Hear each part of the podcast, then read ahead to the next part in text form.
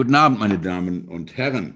Die Golfschau Podcast, 23.07. abends. Ähm, endlich mal wieder etwas auf Englisch mit einem guten alten Freund von mir, den ich schon ähm, bestimmt fast zehn Jahre nicht mehr gesehen haben, habe, ähm, ist heute bei uns eine Legende im Rugby-Sport, ein leidenschaftlicher Golfer. Ähm, ähm, er ist zurzeit, glaube ich, in Polen, genau, in, in, in, in, in Polen. Ähm, er heißt Duaine Lindsay, ähm, ist aus Belfast. Right, Duaine? How you doing? Yeah. Good to see I'm you. good, mate. I'm good. Yeah, it's good Thanks to see you too. This. Yeah, it's been a while, yeah. baby. um, the, la- the last time we saw each other, um, we were hitting balls around some kind of mountainous, rocky field with a stick, wearing dresses. Right? Remember that day? That's correct. Yep. yep. We marked our balls with beer cans, and then we knocked them on some kind of sand surface into. Wasn't even a hole. It was like just, That was a hole. Sometimes it it was was a a hole, but it wasn't round. you know, some guy named Ashraf dug it, and you know, I mean, it's like it was more like a bowl. Yeah. With Sometimes the ball didn't fit. Other times it was Right. like a bucket. exactly and and and we had the best time um uh, do, doing it. Um i remember that uh, that day. That was my, one of my favorite days in uh, in jordan at the um, good old bisharat golf course. Um and you are um i was going to save it to the end but i'll i'll, I'll say it now.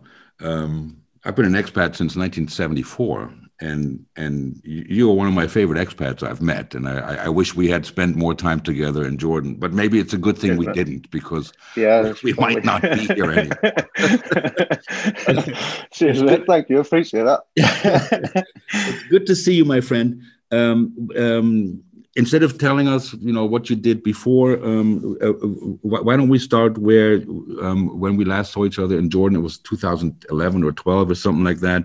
Uh, you were at the time coaching the uh, national team of Jordan in Yeah. rugby, which in itself is, I, I I don't know if that's crazy or cool or whatever, but but it was unbelievable. Um, and then you left, I think, like 2012, somewhere around there. Where, where, where'd you go and what did you do after that? Um, went to Vietnam. Um, and yeah, I was out there for, well, on and off for six years. My wife and daughter were there for six years, but I was uh, still trooping around the world and, and like coaching um, rugby. I went to uh, New York when I was there. Well, and there was a basically a club in New York, and I, I kind of knew some guys involved there, and, and they were they were struggling with, with relegation, and so they says, "Like, can you come out and Save the team. basically save them?" Yeah, the, the, aim was for them to stay up in the in the division. So I says, "Yeah, no problem." So went out there for six weeks, and uh, we, we kept them up, and it was great. had an absolute ball. Loved loved New York, but uh, yeah, Lansdowne, uh, not Lansdowne. Yeah, that was, the, that was the name of the club, but we're staying in Woodlawn. Obviously, you know, it's the Irish the Irish community there. And, Lots of Yeah. Irish folks there.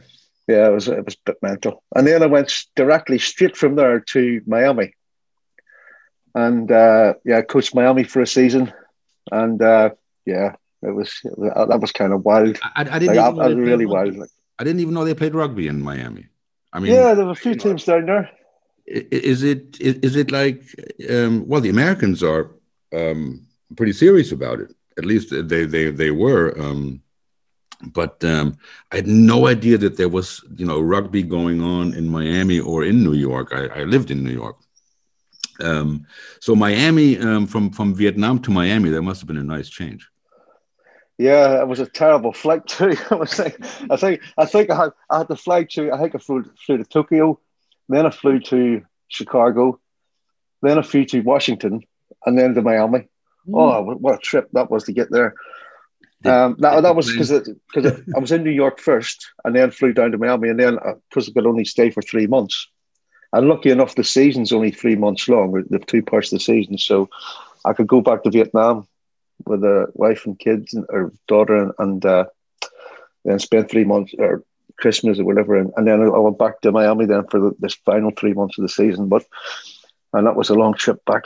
But yeah, it was great. I mean, I had an absolute ball and met some brilliant fellas and and but yeah, rugby in America is getting really big.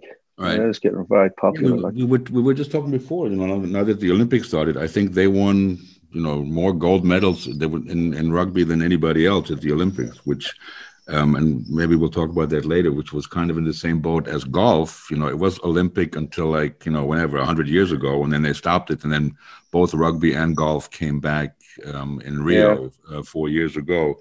Um, but then after Miami, you came to the fatherland. You came home to lower fucking yeah, I did. Tell us yes. about that. I was um, I was actually I was in Vietnam and I just I just got this random email from this guy and uh, who I didn't know, and uh, he was a coach in Germany for Hanover, for Hanover, Germania List uh, in Hanover. Mm-hmm. And he says, uh, You don't know me, but would you be interested in coaching Germania List? And I says, Well, yeah, I was kind of just rather was a bit shocked by it. And, and he was an Australian guy. And, and uh, I don't know how he come across me, but I think it was his son, I think was in Ho Chi Minh. And sort of like I'd heard about me and told him.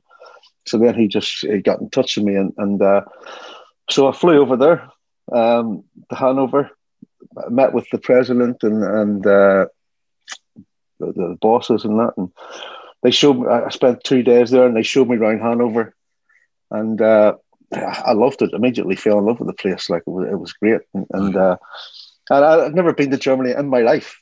Really? Uh, bear, bear in mind, it was like 46 at the time. it was the first time I'd ever been to Germany. And uh, yeah, I loved it. Markthalle and kind of all around the old town. And, and um, yeah, so yeah, I signed a contract, three year contract, and off I went. And it was, um, yeah. I actually, it was the only time in my life I ever missed a flight. Ah, going to Hanover.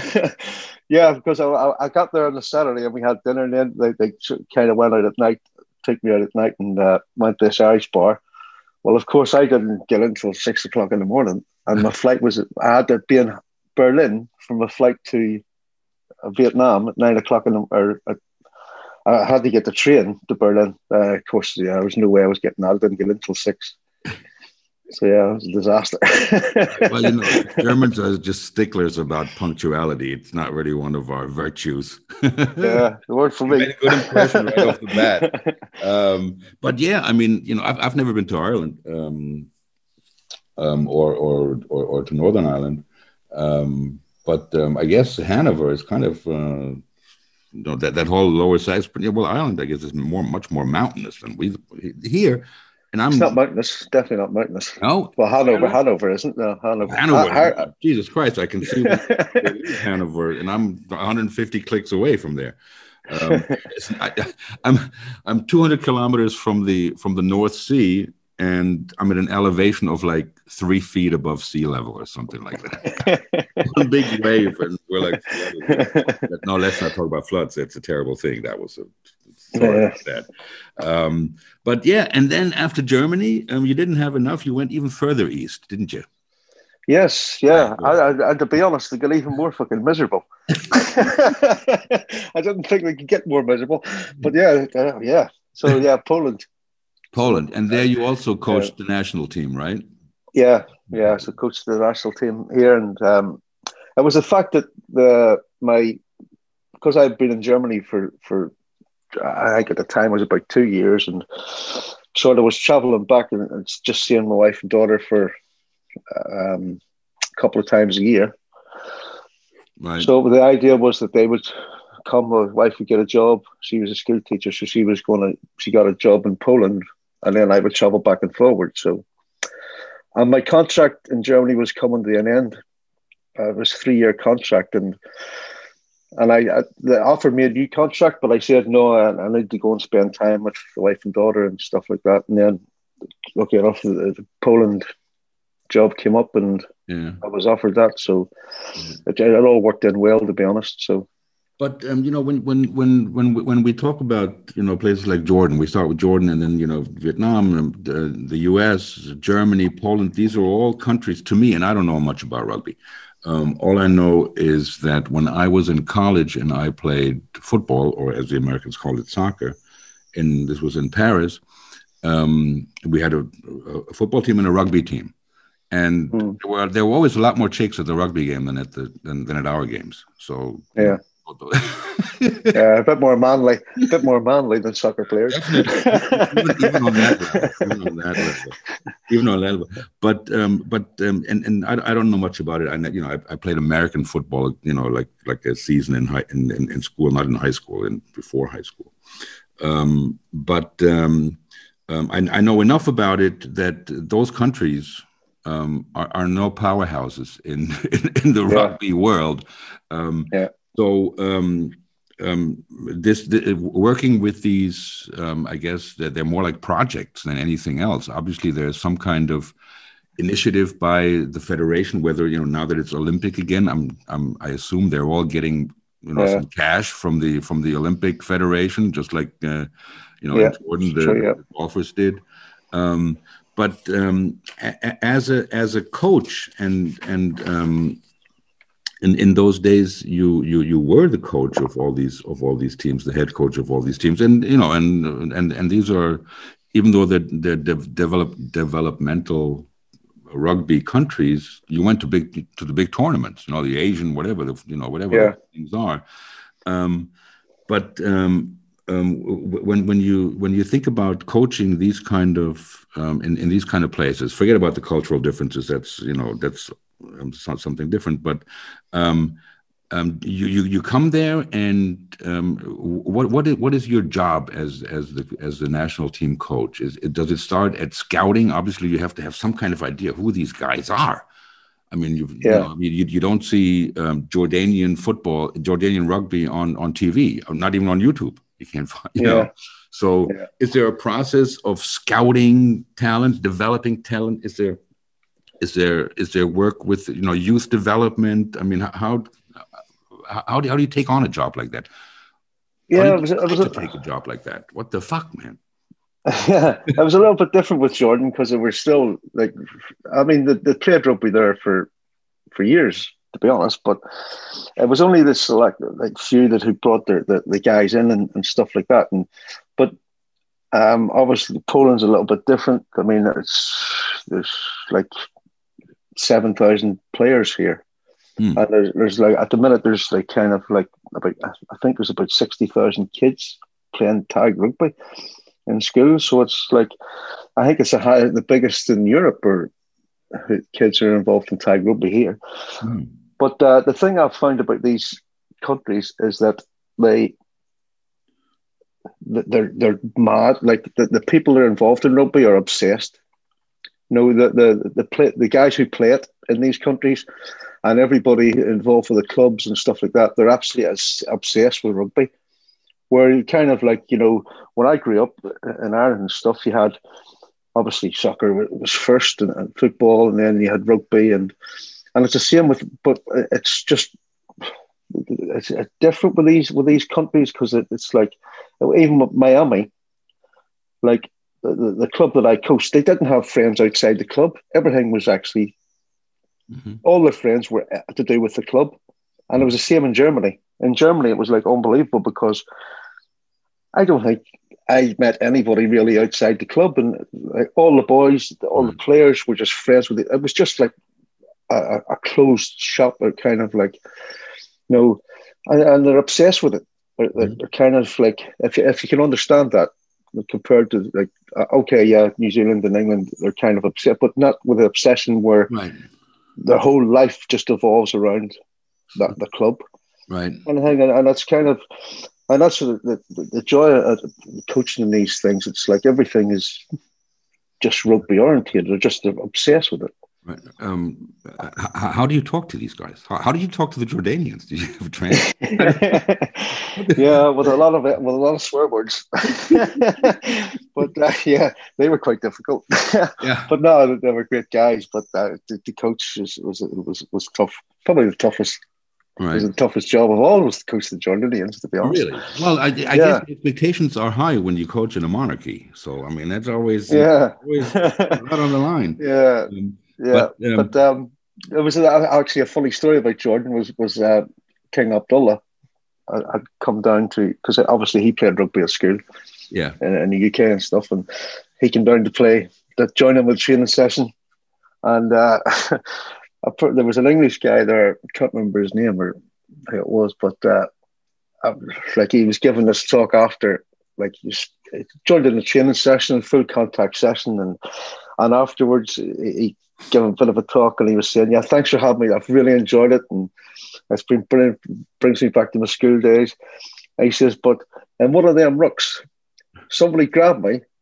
By the testicles and squeezed really hard, and this guy, this English guy, puts his hand up and goes, "I had the crown jewels in my hand."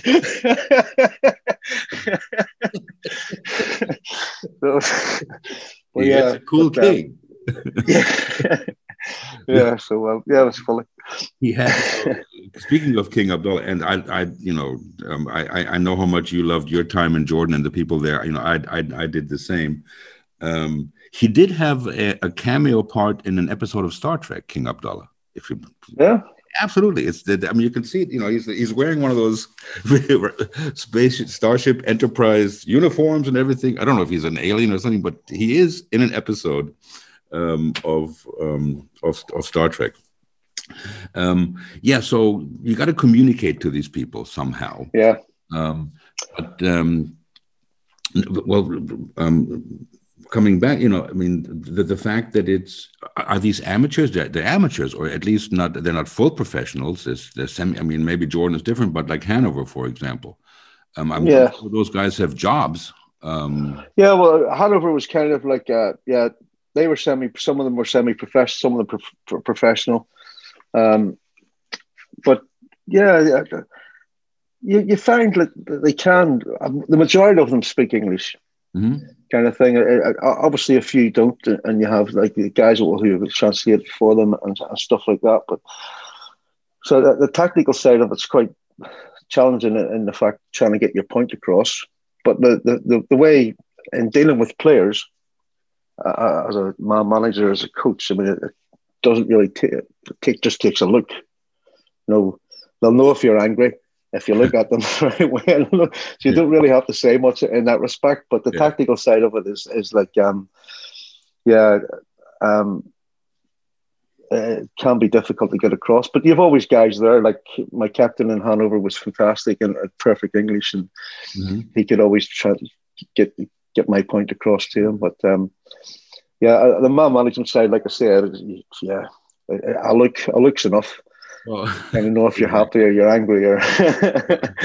Speak, speaking perfect English is no guarantee understanding what you're talking about. yeah, but the, the, funny thing is, uh, in Jordan, I remember them uh, in Jordan, and, and they turn around to Faisal and, and says, oh, "Okay, we know he's angry, but we don't know what he's angry about because all we can all we can understand all we can hear is fuck fuck fuck because I'd get so angry with them and I couldn't get out the words out and I was just yeah. so but yeah, so he had to tell them why I was angry. and and, and it, it, that's exactly it. I, we understand they're angry, but what is he angry about? It's you know this is this is totally I, I can totally picture that. Um, but um, um, so I'm, I'm, sure those were a lot of challenges just from you know conveying the strategy and um, you know um, relating to these different cultures in their in, in, in the way they train and in, in, the way they look up to a head coach and and and, and things like that. Um, now, um, as a coach, um, and you know, obviously, you you and I have have a golf history. it's quite an interesting golf history. Um, um, um, and, and I'm and I'm trying to, you know, um, one of one of the fascinating things is that, you know, they, they call golf a gentleman's game and they call rugby a gentleman's game. You know, yeah, I mean, there's yeah. no crying, you know, there's no booing, you know, I mean, it's like, you know, you play and you, you know, kick the shit out of each other. And then when it's it, you know, you're, you're, you're, you're off and, you know, there, there's none of that, um, you know, Neymar rolling, you know, yeah, yeah, through yeah. the penalty um, area, um, you know, without being hurt. Um, so, so the, the two sports have that in common in whichever way that may be. But um, as a coach, as a coach of national teams, um, what, what, what do you make of the difference of coaching, let's say, in a team sport versus an individual sport? Because those things that you were just talking about in in those de- developmental countries. We see it in golf too. You know, I mean, we have a guy from Poland. You're in Poland. There's a guy, yeah. you know, who just made it to, onto the European tour, the first Polish guy to make it on the European tour. We have, well, Japanese winning the Masters is not so special, but you have people, players from all these countries, whether it's from Chile, whether it's you know from from where from from uh, Colombia, where are those guys from Munoz, from all these countries that are not necessarily golf countries, starting mm. to appear on all these tours. Indian guys, you know, um, Chinese yeah. guys, Thai guy, you know. Um, but um, what I want to, to get down to is the difference between coaching, let's say, or how much individual coaching do you do in a team sport? Do you do, do you take a guy and say, "Hey, come over here," or or is it strictly team coaching? No, no, definitely, yeah, individual. Um, yeah, you, you need to sort of like each player is different, so you need to actually work out whether he needs an arm around the shoulder or, or he needs to kick up the ass or, or, or some something like that. So that, that's the main thing. I mean, that's the main thing from coaching. To be honest, I mean, we all we all have the, our tactics and stuff like that, but in general, everybody uses the same tactics and stuff like that. So a successful coach is, is basically down to man management. Mm-hmm. Uh, um, like in, in, rugby, we have the, yeah, in, in, soccer you have like four four two, uh, five three, all all these formations. Yeah. In rugby, we only have like yeah. maybe two at the minute. Two. How happy are you about Italy? Yeah, yeah, yeah. It was quite chuffed. Just a little. I have, so many, I have so many English friends, and I feel for them. But um, yeah, well, I did too, but uh, yeah, I couldn't. I couldn't stomach another fifty years of listening how good they were. they won that championship. interrupt you, but yeah, so you have to talk to them individually. Yeah, you, yeah, yeah, uh, definitely, hundred percent. Yeah, individually, and like trying and get the best out of them. And obviously, you get some. Like I have a always had a love hate relationship with my fly halves, who are like the kind of like a quarterback, I guess. Which yeah, you the, the little guys. Yeah, uh, yeah, well, kind of, yeah, more or less. But the guys that do all the all the playmaking stuff and okay. uh, yeah, the flair players. So, in general, I've always had a love hate relationship with them them players because they're sort of uh, they think they're they, they, think they're better than they are mostly. They're quarterback, or that's they are good and they know they're good. so yeah, but um, yeah, it's yeah definitely man management, uh, individual, right? Even in a team sport and um, you know now um, the Olympics started today, I guess. I don't know, um, and um, and rugby is pretty much in the same boat as as golf. Um, you know that it was not Olympic for such a long time, and uh, and and now it's back. But um, there and and I, on on one of the previous shows, we had the uh, the president or the CEO of the German PGA on, president of the German PGA and we're talking about golf being Olympic again, and why it's only you know whatever like every other week, like a seventy-two hole stroke play event. Why isn't it match play? Why isn't it a mixed team, four balls or foursomes or something like that? And and and he said, you know, that um, when they decided that. Uh, that golf would be Olympic again. There, there were some demands by the golfing people um, not to have match play um, because they didn't want some guy from um, Burundi beating Tiger Woods in the first round, and then everybody would lose interest. You know, so they yeah. we want the big boys playing there. But in in in in rugby, they're playing this thing called sevens. Yeah. Which, um, um, which is only seven people. How many play normally? Yeah. How many no, normally on the field? Oh, 15. 15. So we, we, yeah, 15 aside. And then they play seven. So it's like mini, mini yeah. miniature golf. Yeah. Yeah. Okay. Up and down hills and but, in the castles. What, what they used to have this, or they, I'm sure they still have. I was watching it when I was in Jordan. This tournament, I think it's in Dubai, where they play like six, yes, games, right, yeah. six games in a day or something like that. Yeah. Like yeah. short games or something like that. Um, educate me and and the three people who are listening um, about the differences between the, the 15 and the the seven and what they play. Where they play eight eight games a day. Well, it's only it's only like uh, 14 minute games, so they play seven minutes each each half. Okay. Um, uh, you have seven players, so it's a lot faster. Um, yeah, and a lot more speed. And I think they have that in the Olympics, obviously, because it's it's more probably more of a spectator sport for the people who don't understand rugby, because it's fast. There's lots of tries and it just keeps going. Um, this is what they play in the Olympics, the 14 minutes. Yeah. That's what they play. Yeah. Oh, I yeah. didn't know that. Oh, okay. Yeah.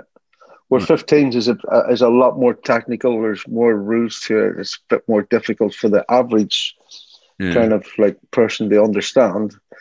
You know, if they're if you don't know rugby and you're sitting watching, okay, I, I know people who don't know it and, and they, they watch it and go on. Oh, I love the hits and I love it's like kind of, but they understand the rules and it's always very difficult for them. So it's, uh, but sevens is a bit more, yeah, a bit more fast, kind of lots of It's easier to understand what's going on.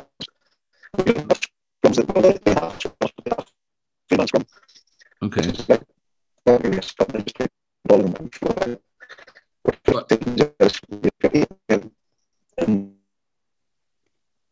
Right. Um,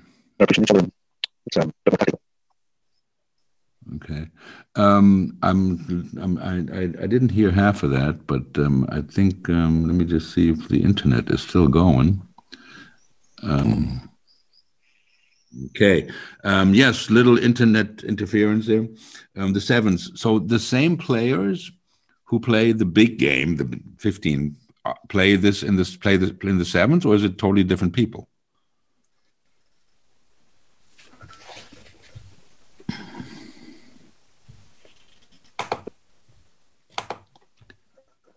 Uh, can't hear you, Dwayne.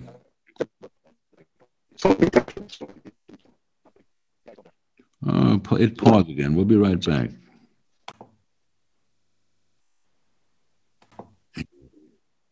Ja, meine Damen und Herren, wir haben gerade technische Probleme. Wir sind gleich, wir machen auf jeden Fall weiter. Da kommt noch einiges Saftiges, das kann ich Ihnen versprechen. Und Dwayne is back. Einen Moment. Und wir sind wieder da, meine Damen und Herren. Um, Duaine, my question was about the sevens versus the big game, let's call it. Um, are are the players that um, that play in the Olympics now the sevens thing the same superstars that play the big game and then the and and the five nations, whatever that tournament, seven nations, five nations, six. Five nations. Is, it, five nations? six. It was five. It was five. Oh, you missed them all. You went five and seven, but yeah, you missed well, out six. You know, yeah. Well, when I was, you know, I, I, remember black and white TV. So what do you want from me? yeah. Tell us about that. The seventh. And whether but yeah, it was um no the, the different players uh, especially in the big countries. that You have like the obviously in Poland we, we don't have that luxury, but uh, so we have the same guys who will play both. But uh, in the on the big nations, yeah, just guys that just specialize in sevens. Um, in sevens you don't have the forwards, so you don't have the big fatties. The big guys. Uh, the, yeah, the big the big fat ones. Yeah, ones with the with the tape wrapped around their head. Yeah, that yeah, them ones you don't get them ones. So they don't play sevens. Love those guys. yeah, we all love them, but they, uh, yeah, so they're they're too slow, yeah. not fit enough to sort of play seven. So, yeah, normally nobody, the, the, the, fast, the fast fit guys are the ones that, that play sevens, and right because it's a fast game. There's no, there's no stopping. Like it's, it is tough. so, so it so it makes other countries more competitive or uh, more competitive than in the big game. Um, yeah, it does. Yeah, the likes of Jordan Jordan, I think, was is kind of focusing on sevens because obviously they don't have the numbers and they've got the guys who can. So the, the smaller nations focus on 7s mm-hmm. and then try and build up the sport, and then they eventually move into 15s. Um, but sevens is rugby. The, the good thing about rugby is it doesn't matter what size you are.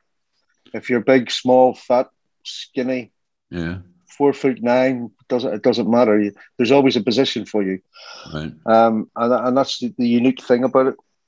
So obviously soccer's different, and sevens is the same. So sevens, you, you can't play sevens if you're if you're if you're like myself, I suppose, like a big lad. But uh, so yeah, we're 15s is, is a kind of unique sport where it doesn't matter who you are, what you are, or what, what size you are. You, you, there's mm. always a position. Mm. Who do you who do you fancy in the Olympics here? Are you obviously you must be following it. I mean, I, I think Fiji took the uh, gold home in. Uh, yeah, in they Rio. took the last one home. Yeah, they they've always got to be right up there right. Um, with the favourites, and um, yeah, the, the, Americans are always in and round about. So, okay. But yeah, Fiji, I think for me, is the, really? of the main. So if I were a betting man, I'd put a few dinars on the Fijians. Well, the thing, yeah, the thing is, it's like it's Fiji's national sport sevens. Really?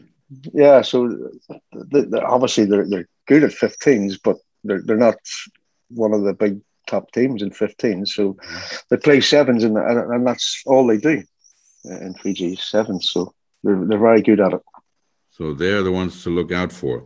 Let's um, and and now before we transition to golf, um, tell us um, a little bit about your what, what your current position in Polish rugby. You're no longer the coach of the national team. You're uh, you, you've moved up to the corner office. You come to work in a suit now. Is that what I hear? Yeah, well, yeah, I don't feel much good a suit. Yeah, I mean, I, now I've moved up the director role and uh, uh, sport sporting director.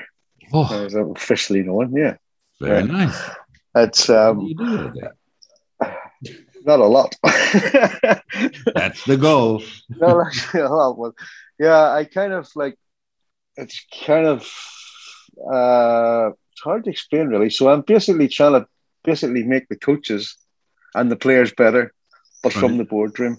Right. So uh, it's, it's, like, like a, it's like a GM in a in a in a football team or something like that, rather than I mean you yeah. hire you you hire and fire the coach, that kind of thing. Well, I yeah, I kind of try and make them better. So I, I basically watch the coaching sessions and if it's um like give the coach advice on, on what he could do better and how his training sessions are and, and stuff like that. And right. uh, yeah, but that, it gets frustrating for me because it much rather be I know what they're doing wrong, and if they're not doing it right, they like it frustrating. but but I, am I'm sure you still, you know, I mean, it, it seems to me, and, and, and knowing you, that um, that that you, that you relish the the relationship with the player. Um, yeah. You know, I mean, do, do, you still have that in your current position? Um, um not so much. A, a little bit. Um, a little bit. Like I'll I'll give the players advice and, and sort of, but uh, you don't. I don't want to step in there uh, on the coaches, uh, all the coaches, and, and you know, right. I mean that that's what they should be doing. it. So yeah, a little bit bits of time. Like like if I notice a player's doing something that's not right, and just give them advice and adjusting it and and stuff. I, I probably do it more than I should, to be honest. mm-hmm. But yeah. and and how you how, how have you guys dealt with uh, with, with the pandemic? Obviously, uh, I I need to ask that. Are you, are you guys back to playing competitive matches now? I mean, I know in Germany here we just uh, um, the the am and I'm speaking from the amateur side. The amateur football teams are just starting to uh, practice again and play friendlies. I don't think any of the seasons. Well, it, um, the, the, the third division starts tomorrow, and the second division, I think. Um, but the, the, amateurs, you know, we're just starting to um, to to play some friendlies. Um, were you guys totally shut down in Poland there, that the, the league for a year, or how does that? Not as much. No, not not like it was in Germany. I mean, because obviously I still follow a, a, lot in Germany and the, the, the team league there and stuff. But uh, I know they shut down for quite yeah for a year and a half almost mm-hmm. because when I was uh, my contract ended in January um, with the national team, and we were supposed to play Germany. And oh. I think well, well, we were arranging the fixture with Germany, and I knew that the, the, the German league had shut down for was shut going to be shut down for a year and a half. Mm-hmm. So I said to the, my office, I said, "You schedule that game for January or February because they haven't played for a year.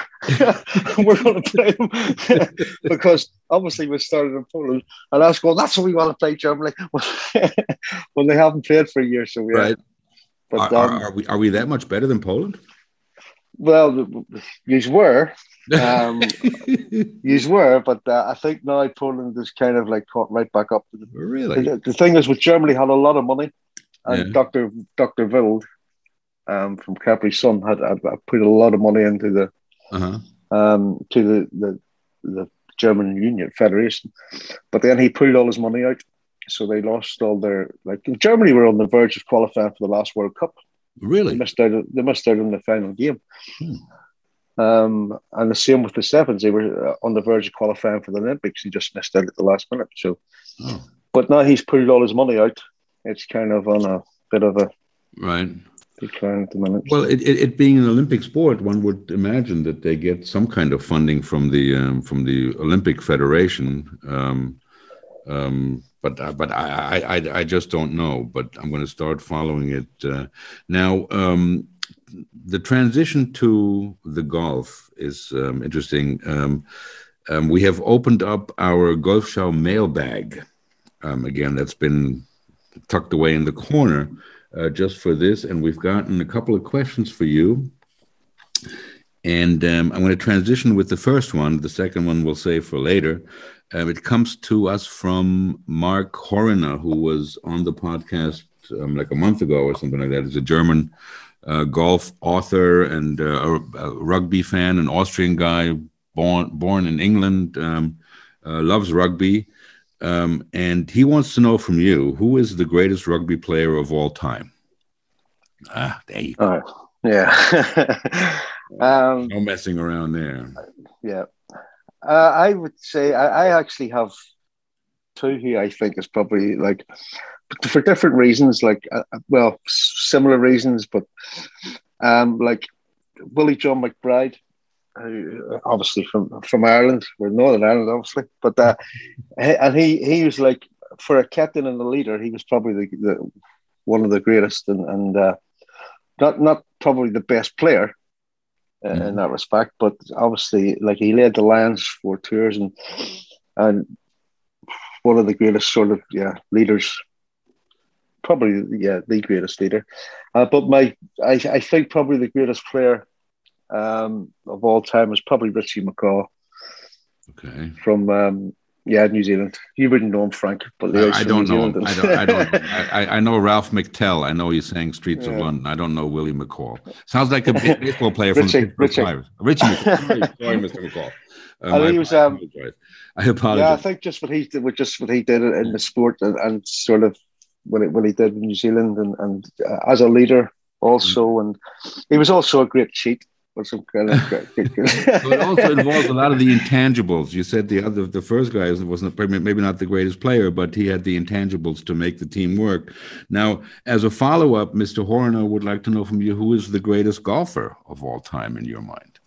Yeah, well, I, I think yeah, Tiger. I think Tiger. has got to be. Yeah, Okay. He, has got to be the one. I, would love to say Rory McIlroy, but I don't know. It's definitely not No, I mean, Rory is still, he's, he's not that old, you know? I mean, yeah, but he's, he's frustrating me at the minute because he should be winning more. he's busy. He's, he's, busy, you know, he's got a kid and I don't know what he's doing. Um, yeah, he's just uh, like tennis players and he just keeps like, throwing these things around. Yeah. he's, he's over in Tokyo, I think, right? I mean, it's, it's, a good tournament coming up there on the golf side. Now, okay, so we got uh, Rory and Tiger, let's, and the other two two uh, rugby guys. Now, when you look at those uh, four guys, you know, and, and what makes them great, where are the similarities and where are the differences? Um, and, and I think the intangibles might be might be one of the interesting things, you know, because it's, yeah. it's the best player who wins the golf tournament, or, or, the, right, yeah. or, the, most beautiful swing, you know. And you know, I remember your swing, and yeah, I was like an epileptic fit. To be honest. Channeling Charles Barkley. it was yeah, shocking. but I, I think that the, the kind of desire, the will that they have, I mean, I totally admire them guys for the, the dedication, the, the, the that they put in, and it's just that desire and that focus that they have to be the best. Mm-hmm. And I think, and, I think that that applies to sort of Tiger Woods and Richie McCaw. To be honest, um, yeah. Well, I say Willie John McBride. Yeah, he, he, for a leader, he's probably the, one of the greatest leaders in rugby. But mm-hmm. as a player, he was he did he, he led by example on the pitch, but he wasn't the best. But the likes of like, but they all had the, the, the some the same thing, which was that desire and that like that kind of what is it? You know that selfishness and, and that kind of like just to be the best and to go out there every day. Right. I mean, it, it, it, what it takes, you wouldn't believe what it takes as a like professional sportsman to go out there every day and dedicate and, and just get better and better and better. And I see some of these guys even over here, and I'm like, you try and explain to them and say, like, when you go to training, because they, they just turn up for training, they just think it's a fun time with their mates and their mm-hmm. friends. But so it's like, but when these guys, the best, when they go to training, it's to get better and better and better. It's not turn up and have fun with your mates, it's just to be the best. And Right. That's what makes them better for me. The, the best for me. Like so, so it doesn't matter matter really how much talent you have. Without that, whether it's the work at work ethic or the will to win or whatever those intangibles are, yeah. really hard to put your finger on. You know, I mean, and, and you can have all the talent in the world, but if you don't work at it and, and go out there and work and work and work, you're not going right. to be the best. It's like it's simple, really. Right. Yeah. I think for, for uh, in any sport, in any sport exactly i mean you see those pros you know that that uh, that you never hear about that trying to make it on on on the challenge tour or whatever on on on the, on the lower level tours who practice chipping eight hours a day and and they yeah. never and, and, they never make it you know um so so it's it's really and that that's that, that's very very um very interesting. How how is your golf game, big guy? Have you played since um, a lot since Jordan? Because I certainly haven't. I mean, I'm I, I think you should be giving me strokes at this point. Yeah, no, no, man, I haven't. Uh, haven't played. I, I think since I've left Jordan, I, I, actually tell I actually played quite a bit in Miami. I can imagine. Um, yeah, so I played quite a bit there. Yeah. Um, but since that, I haven't really. I played uh, maybe twice in, in the UK, and I, I played once in Poland, and that's right. I haven't really played at all. I mean, I, I, I couldn't really top Jordan playing golf. you, you couldn't, and, and, you know, and, and, and, the folks who, who didn't experience it, you, you, you, can't explain it to anybody really what what what was going on there. Um, um, you know, and we we played. Um, we, we played there at a place that was at the time the only golf course in, in the country. It was not a green course; it was a brown course. You know, I mean, yeah. it was green like for two weeks. You know, but then the grass was like knee high. You'd like lose a yeah. can of Stella in the middle of the second fairway. um, yeah, well, um, um, but um, but it, it, was this it was this club. It was called Bisharat Golf Course, um, and it was at the time the only. It was nine holes, but every hole had two sets of tees and the same hole. I think right. There, there was one hole. hole that had like two two browns. Yeah, there was one hole at two. Yeah, that, that par three down the hill the yeah, par three down the hill. No, yeah, no, yeah. it was like it was like 220 yard par three, and you were hitting like eight irons because it was like, you know, real. yeah, it was a massive drop. but but, um, but um, you know, but but was that golf? What we played there was that golf? Well, it certainly wasn't golf what I played. I don't know what you but it was. Um, do you know what? It was just the crack. It was just the fun of yeah. it. Like it wasn't even the, the it wasn't even to be a, a, like yeah. I don't know if you would call it golf. It was. It was, it was fucking, just. It was a fucking dog track. The course. It was not a golf course. yeah, it was. Yeah. I mean, it yeah. was a field. You know. I mean, but from from the caddies to everybody, you know, we we, we had the best time there. So I mean, they, they even explained that people with when you take your. I, I remember bragging, you know, Spencer, because I I. I got to meet you through Spencer. Yeah. And I remember like bragging said, you get your own wee patch of grass and you take it round with you and you hit the ball. Then you pick your ball up and put it in your patch of grass. Then you hit it again, and it wasn't even a patch of grass. It was a bit of plastic. It was a plastic grass.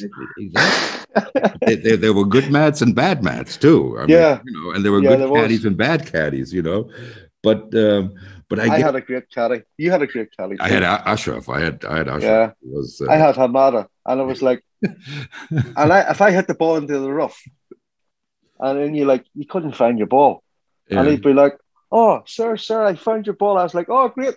And I'd go in there. It was a different ball, and he'd actually put it on a tee. and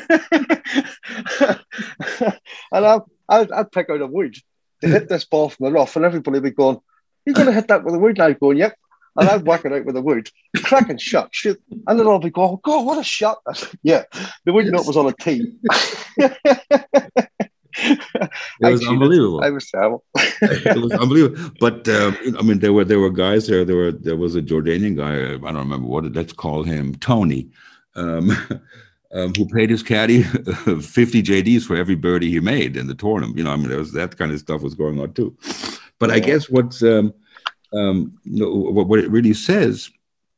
And um, um, you know, when we talk about golf and rugby as a gentleman's game, and um, I, I, think there are also two games or sports, whatever they are, um, that come with a lot of uh, prejudice, where people have the wrong impression about the games.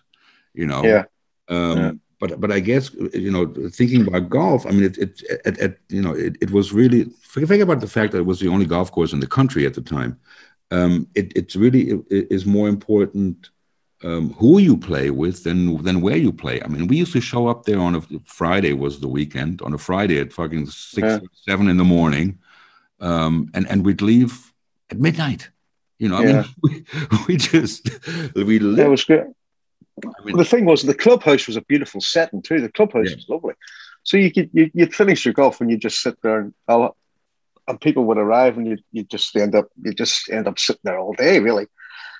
Absolutely. it was like it was um yeah it, it was great. It was just, that's definitely a special time, and, and, it's like like I started playing golf in Thailand.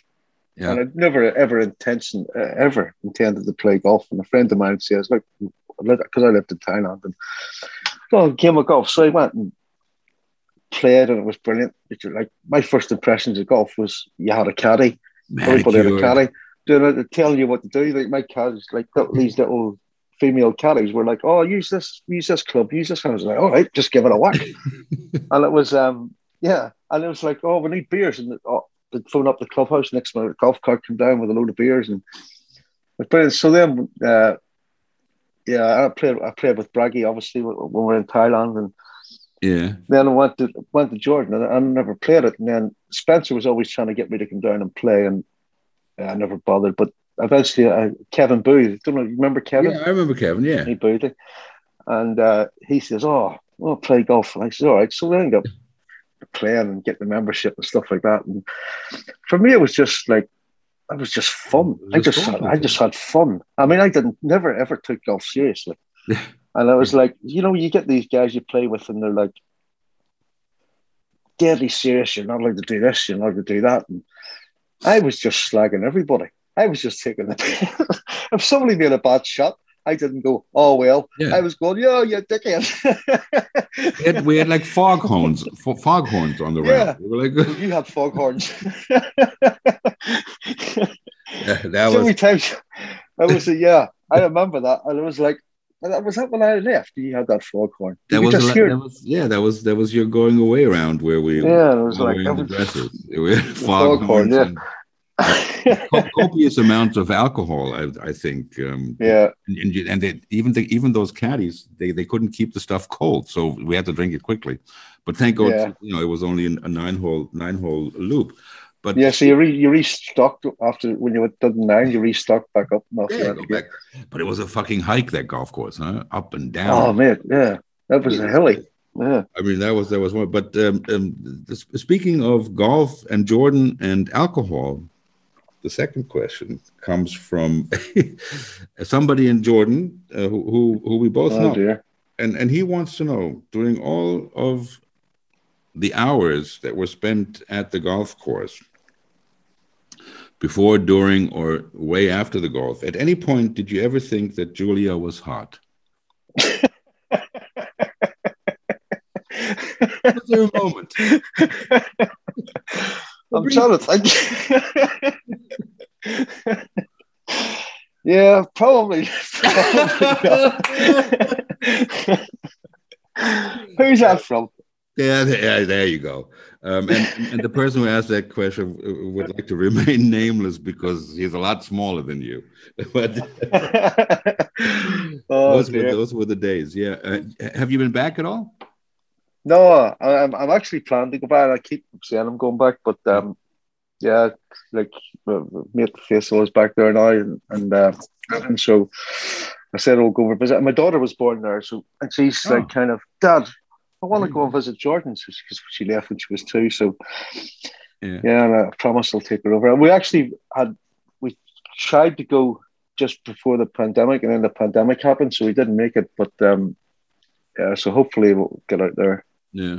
yeah, some point in the near future. I mean, for the people who who've never been and who don't know it, I mean, it's just a special place, and I, I don't know if it was. The... Oh man, I, I, tell you what, when when I when I first went there from uh, from China actually, and I was like, um, so we went from China to Jordan, and I had this idea in my head. I'd, I'd read all about Jordan, and it was about yeah this modern new modern place, and and I landed at the airport and that road from the airport, the old airport, in the airport into Amman. And I was like, I turned around to the missus and I says, two years and we're out of here. I'm not going to stay any longer here. Two years, we're done. This is a shithole.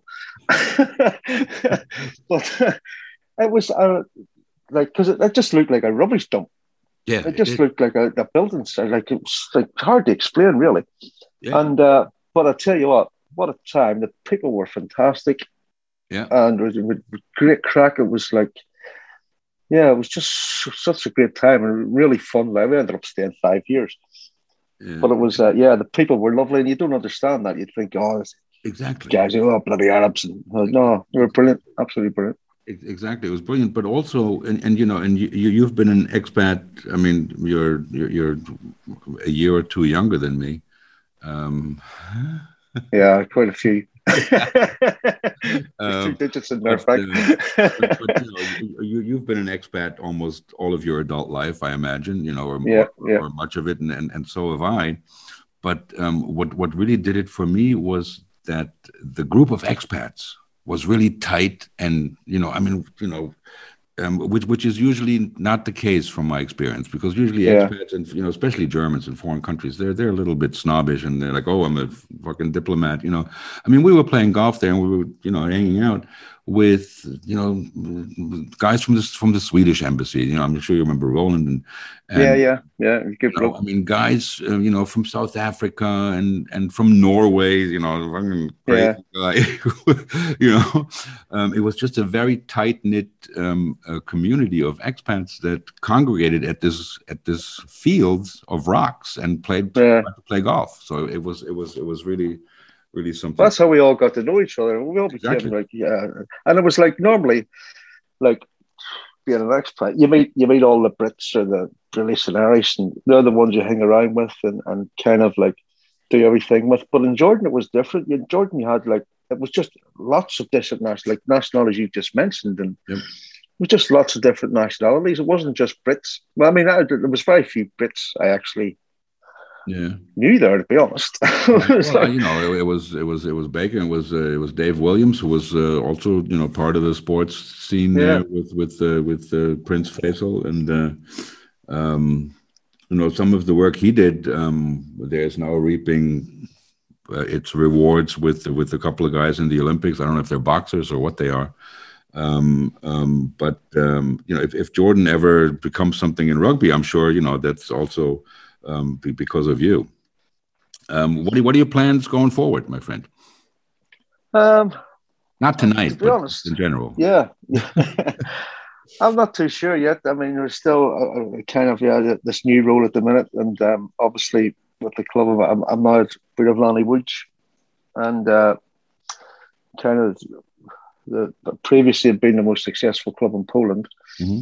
So they had a few problems the last I think three years or something. So they, they basically dropped down. Now they're building back up. So my role is in there to, to sort of bring them back up again. And yeah, so hopefully we can get them there. I mean, they, they, they, they kind of they dropped out of the league and they came back this year.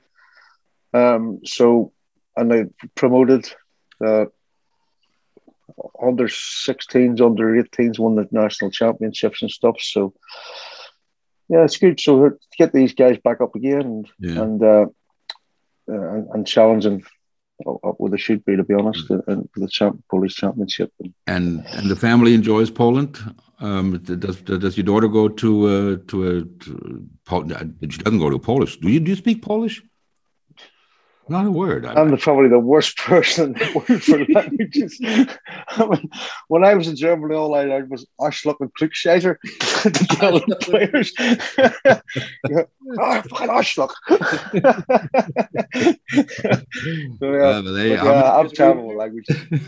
but yeah, no, daughter is going to British school. She goes okay. to British school, yeah. So. Right. Yeah. yeah. And, um, is there is, is there an expat community there? there but they're not uh, with you. They're in Warsaw, right? Or yeah, yeah, in Warsaw. I actually, I've, I've been in this role since uh, February, and I actually haven't been out in Łódź to be honest. I just come down here, I go to work and, and, and come back, and then I go back to Warsaw weekends. And, yeah, but there's a big expat community in Warsaw. Again, all Brits. Right. so it is, but uh, yeah, they're a good bunch of lads, and, and um, yeah, so not not too bad. There you go. Well, we're going to have to play some golf soon, sometime. Yeah, man. Yeah, or, or at, least, my, or at least like, pretend that we are. Yeah, I know. Yeah, I was. I yeah, I played here. But yeah, once. Yeah, like I said, it was so expensive. It was like two hundred euros for the round. Do, do, do, you still own a set of clubs? Do you still have a set of clubs? I don't have. I actually no. Do you know what actually happened? I took I took my I had a set of Callaways and I took them to Miami, and uh, when I was going back to Vietnam, my missus says, look, I, I, think it was like I had to buy all this stuff in Miami to take back to Vietnam for my daughter, like dolls and prams and all this stuff. So I had no more luck. I, I two 23 kilo cases to take back. So I ended up I had to leave my golf clubs in Miami to get all this stuff back. You left them at the airport. Yeah, I just abandoned them. I abandoned them at the side of the road. Yeah. some guy, you made some guy very happy. yeah, somebody was happy. Yeah, Callaways. Jesus Christ. But yeah, it was about my daughter's birthday, so she had that. Oh, but wife had ordered all these stuff from Disney, and you couldn't get in Vietnam, so you had to cut all that back. Absolutely. Callaways had to go. yeah, well, the uh, princess so and so definitely beats Ely Callaway. Um, you know, I told my my daughter is uh, just turned seven, and she always, you know, she doesn't understand what's and, and uh, neither do I what what's going on here with this podcast. But um, I told her that you know that that uh, she goes, Who's, who are you talking today? I'm talking to my friend Duaine, and you know, obviously, uh, first of all, best regards from Natasha um, she remembers yeah. you fondly, and uh, um, she um, remembers. Um, if it wasn't for her, we wouldn't have any memories of that day. I can assure you that. That's true. That's true. Photographer sure. extraordinaire. Yeah. But you also remember the situation where she was in some kind of. Uh, I wasn't there. She had some kind of uh, situation that wasn't too comfortable, and uh, and you and um, and um, I know it was Braggy or it was the other guy. Um, uh, protected her, so she remembers that.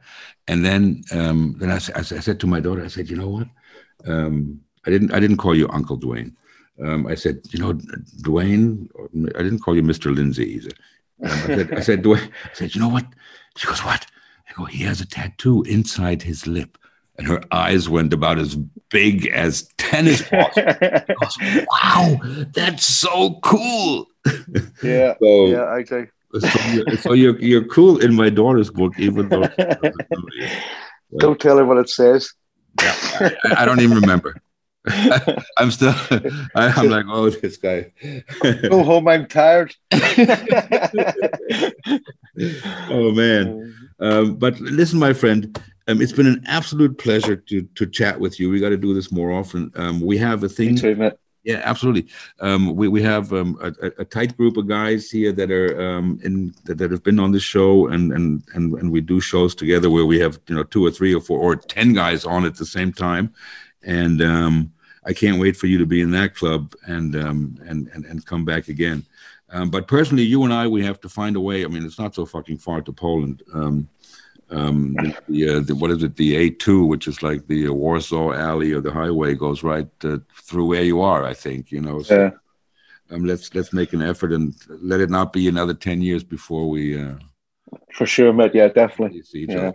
Duaine, I wish yeah. you nothing but the best. Thank you for being so frank and um, um, ad- admitting that you too, at, uh, for a second or two, thought Julia was hot, um, and darkness of the you know. On, on yeah, quite a few. There was quite a few beers involved there. Maybe I think. remember, remember the walk from the terrace to the bathroom? Yeah, it's like I don't know, like 150 yards to the bathroom from the terrace. And That's right. Yeah, you didn't know where the light was, yeah. and you had to walk back and um, those are those are great memories that I'll that I'll never forget. And I and I will close with what with what I said at the beginning. I wish I wish we had spent more time together, and um, hopefully we'll we'll we'll do that in the future. I wish well, you all the best. Stay healthy. Keep us up to date, and we will see you um, on another episode really soon. Um, I hope. Yeah, so. I hope so, mate. I hope so. Look forward to it. It was great. Been, been a pleasure, mate. Thanks, my friend. Cheers, buddy. Talk to you soon. Thanks a lot.